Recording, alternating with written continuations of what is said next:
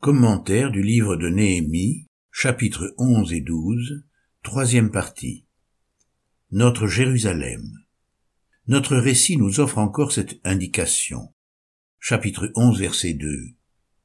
Le peuple bénit tous ceux qui consentirent volontairement à s'établir à Jérusalem. Nous avons besoin d'une patrie, d'une cité. Le chrétien a renoncé à toutes celles que lui offre le monde. Il existe un lieu pour nos cœurs déracinés. Pour nous, notre cité est dans les cieux. De là nous attendons comme sauveur le Seigneur Jésus-Christ. Philippiens chapitre 3 verset 20. Trop souvent les croyants sont peu consolés des douleurs de la terre, que ce soit celles de leur tendre enfance ou celles que la vie leur inflige.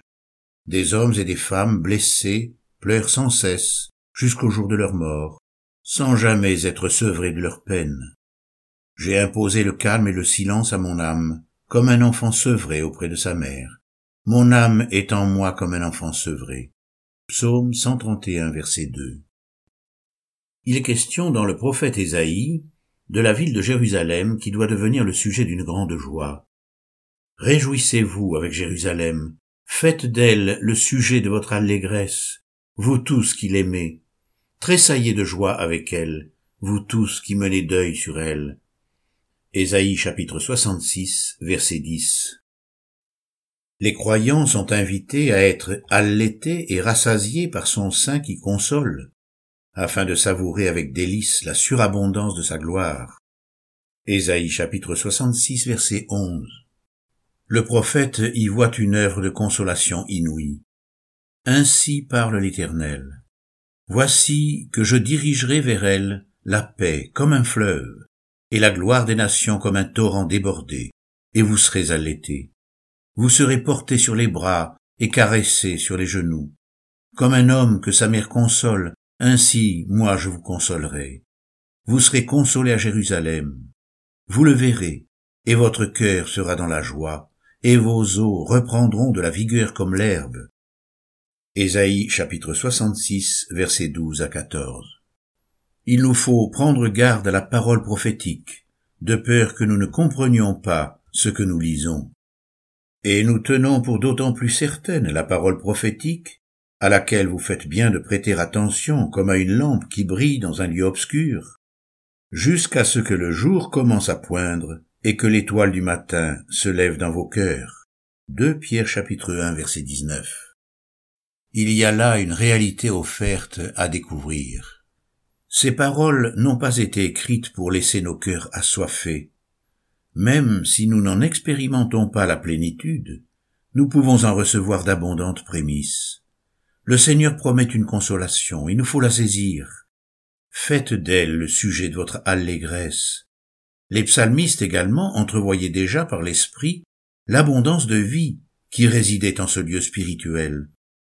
Ceux qui chantent comme ceux qui dansent s'écrient toutes mes sources sont en toi. Psaume 87, verset 7. Pour les fils de Corée, cette Jérusalem correspondait à une autre réalité. Elle était le lieu de naissance d'une multitude d'hommes de toutes nations. Je mentionne l'Égypte et Babylone parmi ceux qui me connaissent. Voici le pays des Philistins, Tyr avec l'Éthiopie. C'est là qu'un tel est né. Mais de Sion il est dit, tous y sont nés et c'est lui le Très-Haut qui l'a fermi. L'Éternel compte en inscrivant les peuples, c'est là qu'un tel est né. Psaume 87, versets 4 à 6. Il existe donc une Jérusalem pour tous les hommes appelés par Dieu. C'est là qu'ils naissent à une vie nouvelle et qu'ils trouvent, quelle que soit leur race et leur passé, leurs douleurs et leurs anciens péchés, la consolation de toutes leurs peines terrestres. Cette Jérusalem céleste est notre seule espérance, ne l'oublions jamais, de crainte que nos mains s'affaiblissent dans notre œuvre pour Dieu, et que notre langue s'attache à notre palais, de sorte que nous ne puissions plus louer le Seigneur. Pour connaître cette réalité, il faut être véritablement né de nouveau. Ne nous contentons pas d'effectuer une démarche auprès de Dieu, mais recevons la nouvelle naissance il nous faut nous départir de nos atavismes anciens. Beaucoup de croyants conservent avec fierté un trop grand attachement à leurs origines terrestres. Ils se glorifient de leurs racines familiales, de leur pays, ignorant volontairement qu'ils y sont nés dans la servitude du péché, l'esclavage d'eux-mêmes, et que leur hérédité est associée aux souffrances de leur famille. L'état civil d'un chrétien le déclare né à Jérusalem. Il y a quelque chose de paradoxal dans cette déclaration. Ceux qui sont nés ailleurs sont nés à Jérusalem. Le croyant converti au Seigneur confesse qu'il est bien né dans le pays du péché, mais qu'il renie sa patrie pour s'attacher de tout cœur à son lieu de naissance spirituelle. Il prend, par la foi, possession de son nouvel état civil. Il devient enfant de Dieu en recevant l'esprit d'adoption, et il est scellé par lui pour devenir un citoyen des cieux. Désormais, il peut jouir des privilèges de sa nouvelle famille. C'est en sa nouvelle patrie seulement qu'il fonde ses espoirs, et d'elle seule qu'il attend la consolation. C'est de là qu'il reçoit le renouvellement du Saint-Esprit, et qu'il est nourri en vue de sa croissance. C'est la raison pour laquelle l'Écriture parle d'un arrachement du siècle mauvais, dans Galates chapitre 1 verset 4, d'une crucifixion au monde, d'une mort à la cité d'en bas. Quant à moi, certes non, je ne me glorifierai de rien d'autre que de la croix de notre Seigneur Jésus-Christ, par qui le monde est crucifié pour moi, comme je le suis pour le monde. Galates chapitre 6 verset 14. Si donc vous êtes ressuscité avec le Christ, cherchez les choses d'en haut, où le Christ est assis à la droite de Dieu. Pensez à ce qui est en haut, et non à ce qui est sur la terre, car vous êtes morts, et votre vie est cachée avec le Christ en Dieu. Colossiens chapitre 1 versets 1 à 3. L'enfant de Dieu va s'appliquer et consacrer sa vie au culte envers Dieu. Il en acceptera toutes les conditions et préparations nécessaires, souffrant les dépouillements des attraits mondains, et se purifiant de toutes les souillures. Bien-aimés, je vous exhorte en tant qu'étrangers et voyageurs à vous abstenir des désirs charnels qui font la guerre à l'âme. 1 Pierre chapitre 2 verset 11. Abstenez-vous du mal sous toutes ses formes. 1 Thessaloniciens chapitre 5 verset 22.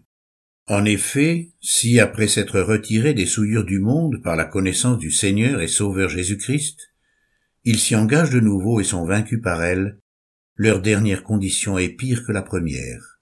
2 Pierre chapitre 2 verset 20. Son cœur sera dans le sanctuaire. Si le chrétien vit bien les deux pieds sur la terre, bâtissant des maisons pour protéger sa famille sur la terre d'exil, il a le cœur ailleurs. Voici ce que je dis, frère, c'est que le temps est court, que désormais ceux qui ont une femme soit comme n'en ayant pas, ceux qui pleurent comme ne pleurant pas, ceux qui se réjouissent comme ne se réjouissant pas, ceux qui achètent comme ne possédant pas, et ceux qui usent du monde comme n'en usant pas, car la figure de ce monde passe. 1 Corinthiens chapitre 7, versets 29 à 31. Il est ancré à Jérusalem. C'est là le déchirement constant que vit l'enfant de Dieu car la chair a des désirs contraires à l'esprit, et l'esprit en a de contraires à la chair. Ils sont opposés l'un à l'autre, afin que vous ne fassiez pas ce que vous voudriez. Galates chapitre 5 verset 17. Il va passer une grande partie de son existence terrestre dans une vie pratique au milieu des hommes, devant assumer sa vie d'exilé et d'étranger, tout en apprenant à se tourner vers les choses d'en haut, vers les choses du ciel, c'est en ces termes que Paul décrit le tiraillement du chrétien. Car tandis que nous sommes dans cette tente, nous gémissons, accablés, parce que nous voulons non pas nous dévêtir, mais nous revêtir, afin que ce qui est mortel soit absorbé par la vie.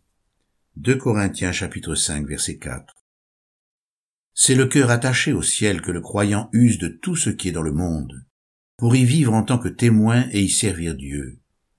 Acceptant de vivre cette tension, il cherchera en premier lieu le royaume en renonçant à la terre consolatrice. Les hommes d'aujourd'hui se prostituent à la terre, celle qu'on appelle Gaïa, la mère nourricière, et placent en elle leur espoir. Beaucoup se vouent à la nature pour y chercher la force. Certains commettent avec elle des actes sexuels contre nature ou font des alliances avec les arbres, la montagne et la mer. Seulement, comme elle a été maudite à cause du péché, il la découvre méchante et cruelle. Il dit à l'homme, Parce que tu as écouté la voix de ta femme et que tu as mangé de l'arbre dont je t'avais défendu de manger, le sol sera maudit à cause de toi. C'est avec peine que tu en tireras la nourriture tous les jours de ta vie. Genèse chapitre 3 verset 17. Après les avoir enfantés, elle finit par les engloutir. Ceux qui lui ont voué un véritable culte idolâtre ont été jusqu'à sacrifier leurs propres enfants pour l'apaiser et la rendre favorable, confirmant par ses actes la méchanceté qui la caractérise. En présentant vos dons, en faisant passer vos enfants par le feu, vous vous souillez jusqu'à ce jour par toutes vos idoles. Ézéchiel chapitre 20 verset 31. Une grande alpiniste, qui vouait un véritable culte à la montagne, n'hésitant pas à la nommer mère tendre et consolatrice, fut blessée gravement par la chute fortuite d'un caillou. Devenue infirme, elle s'exprima ainsi dans son désespoir. Je croyais que tu étais une mère qui consolait, j'ai appris que tu étais méchante. Ceux qui cherchent leur refuge dans les choses terrestres ne peuvent que participer à la malédiction de la terre. L'existence terrestre nous blesse et nous inflige des douleurs.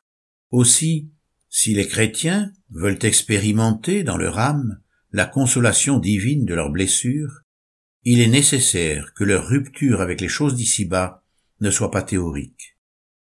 Acceptant le désespoir quant à l'homme, nous saisissons l'espérance proposée, parce qu'il n'y a pas d'autre refuge que d'attacher nos cœurs à la Jérusalem d'en haut et à ce culte parfait. Satan, le prince de la terre, livre son combat pour ne pas nous perdre. Par le biais de tous les cultes et de toutes les philosophies du monde qu'il inspire, il cherche à nous dévorer et à nous engloutir dans la mort, en nous maintenant dans la douleur et la crainte. La victoire se trouve dans le Seigneur, apprenons à venir à lui, en nous approchant du sanctuaire. Puisque nous avons un grand souverain sacrificateur, qui a traversé les cieux, Jésus le Fils de Dieu, tenons fermement la confession de notre foi. Car nous n'avons pas un souverain sacrificateur incapable de compatir à nos faiblesses, mais il a été tenté comme nous à tous égards, sans commettre de péché. Approchons-nous donc avec assurance du trône de la grâce, afin d'obtenir miséricorde et de trouver grâce en vue d'un secours opportun. Hébreux chapitre 4, versets 14 à 16.